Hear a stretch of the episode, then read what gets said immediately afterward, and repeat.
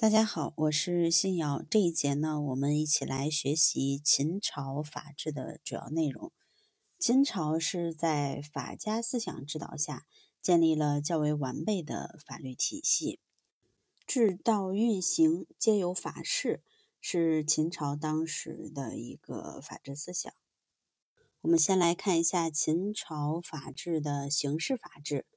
秦朝刑事法治在定罪量刑、刑罚制度及罪名等方面均有较大的发展。在定罪量刑的原则上，与前代相比，秦朝在定罪量刑原则方面有所发展。秦朝定罪量刑原则主要有以下几个方面：一、以身高确定刑事责任能力。男子六尺五寸，女子六尺二寸为成年人，达到此身高者即具有刑事责任能力，就开始承担刑事责任，否则不负刑事责任。第二个，区分有无犯罪意识，有无犯罪意识是认定构成犯罪的标准之一。第三，区分故意与过失，秦律称故意为端。或端为过失为不端，依据犯罪主体的主观动机，将犯罪区分为故意犯罪与过失犯罪。故意犯罪要从重处罚，过失犯罪从轻处置。第四个，共犯加重处罚。共犯是指两人或两人以上所实行的犯罪。第五个是自首减刑。秦律中自出即自首。规定对犯罪后主动自首者，可酌情减轻刑罚。六、诬告反作。秦律中的诬人即诬告，诬告罪的成立必须是端告，即故意捏造事实向司法机关控告他人，使无罪者入于有罪，或罪轻者入于重罪。诬告他人者，以所诬陷的罪名予以处罚。七。犯罪连坐，犯罪连坐即一人犯罪，其他有关联的人连同受罚。秦朝时较为严格控制民众，打击犯罪，实行广泛的连坐，主要有亲属连坐、邻里连坐、职务连坐及军务连坐等。再来总结一下秦朝定罪量刑的原则，主要有：一、以身高确定刑事责任；二、区分有无犯罪意识。三、区分故意与过失；四、共犯加重处罚；五、自首减刑；六、诬告反作；七、犯罪连坐。秦朝律令所规定的罪名种类很多，按其性质可以分为以下几类，各包括一些比较典型的罪名。第一个为危害专制皇权罪，这是最严重的犯罪。主要罪名有不敬皇帝罪。秦王嬴政统一天下，称自己为始皇帝。秦律规定，对皇帝本人有失恭顺，对其命令有所怠慢，都被视为对皇帝不敬，要予以严惩。第二个，诽谤与妖言罪，即禁止诽谤皇帝，甚至禁止聚众私下讨论。三，妄言罪。即指发布反对或推翻秦朝统治的言论。四、以古非今罪，即以过去之事非议或指责当朝政策和制度。五、非所议言罪，即说了不该说的话。六、投书罪，即投递有害于统治秩序的匿名信。七、夹书罪，即收藏违禁书籍罪。第二类为侵犯财产和人身罪，主要包括盗窃罪。秦时的盗罪指以公开或秘密的方式将他人的财物据为己有的行为。秦律对所有的盗罪均以严惩。第二个，贼杀伤罪。贼杀、贼伤人，即故意杀人、故意伤害罪。秦律严惩此类严重威胁统治秩序的犯罪行为。第三类为破坏经济秩序罪。秦简关于破坏经济秩序罪方面的罪名主要有：一、卜筮伐尧罪。卜筮是拒绝报道应征、逃避服役。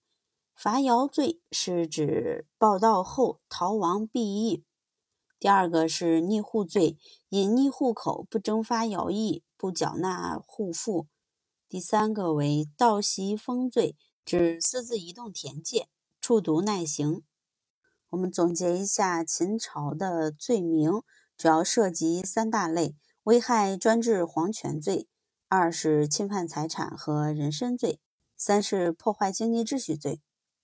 接着我们来学习一下秦朝刑罚的体系。秦朝的刑罚体系较为庞杂，主要由死刑、肉刑、劳役刑、耻辱刑、身份刑等构成。我们先来看一下死刑。死刑是指剥夺罪犯生命的极刑。秦时死刑执行方式繁多，主要有以下几种：一、具五刑。具五刑是一种极端残忍的肉刑，与死刑并用的刑罚。执行方式为：先对罪犯施加穷、役、斩、左右指等肉刑，再用笞杖活活打死，然后枭首示众，并将尸骨剁成肉酱。由诽谤、谩骂行为者先割断其舌。第二个，族诛，这是一种因一人犯罪而诛灭其亲族的刑罚。第三个，腰斩，即斩腰处死。四车裂，这是一种分裂肢解罪犯人体的刑罚。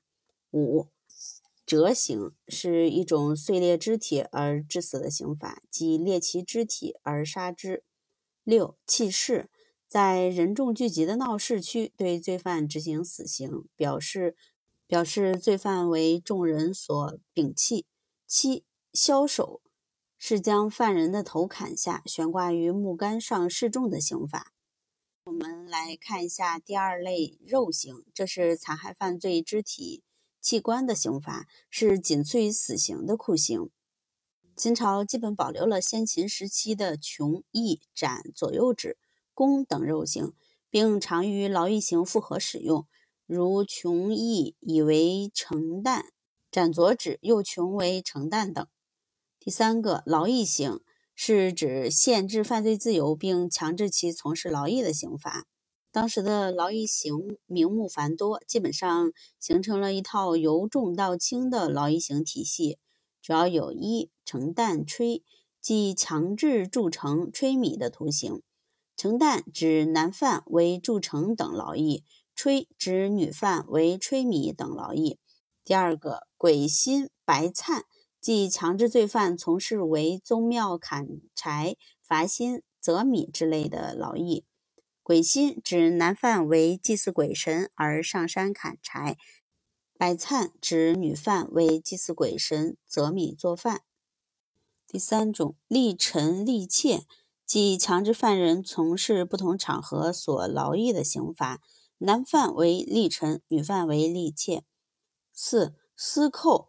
即强制罪犯到边远地区伺查窃盗、监服劳役的刑罚。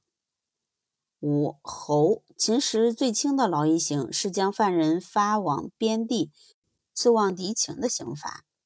第四类的耻辱刑，这是带有羞辱性质的刑罚，主要有坤刑，即强制剃除鬓发胡须；二耐刑，即强制剃除鬓毛胡须而保留头发。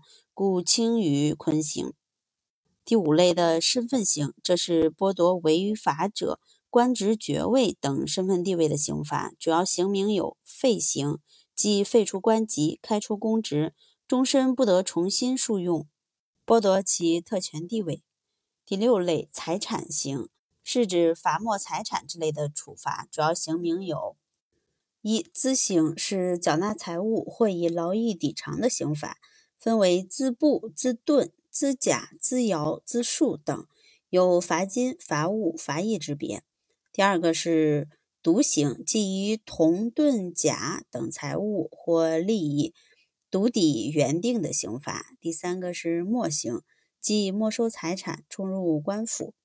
第七类的流放刑，是指强制被流放者迁徙到指定地区，不准擅自迁返原处的刑罚。包括迁徙、敌等不同的刑名。接着，我们来看一下秦朝的民事法制。民事法制包括所有权、债权、婚姻家庭制度。我们先来看一下所有权。秦朝的所有权形式有国家所有与私人所有两种。国家所有的包括土地、河流、山川、原池、田地等，法律禁止私人侵占。秦律规定以封为土地所有权的标记，明确法律对土地私有权的保护。在债权方面，秦朝的契约形式包括买卖契约、借贷契约、租借契约等。根据《云梦秦简》所记载的有关秦朝债权关系的内容，主要有：第一，禁止使用人质抵押方式；二，可以用劳役抵偿官府的债务；三，租借关系主要是官府出借财物给人使用。接着来看婚姻家庭制度，秦朝基本继承西周以来的婚姻家庭制度，在此基础上，对一些相关制度有了更具体的规定。首先，金律对婚姻成立的条件、婚姻的解除等均有比较明确的规定。其次，夫妻关系上，秦律规定相对要平等一些。第三，秦律对女家旧婚的赘婿采取歧视态度，赘婿的法律地位很低。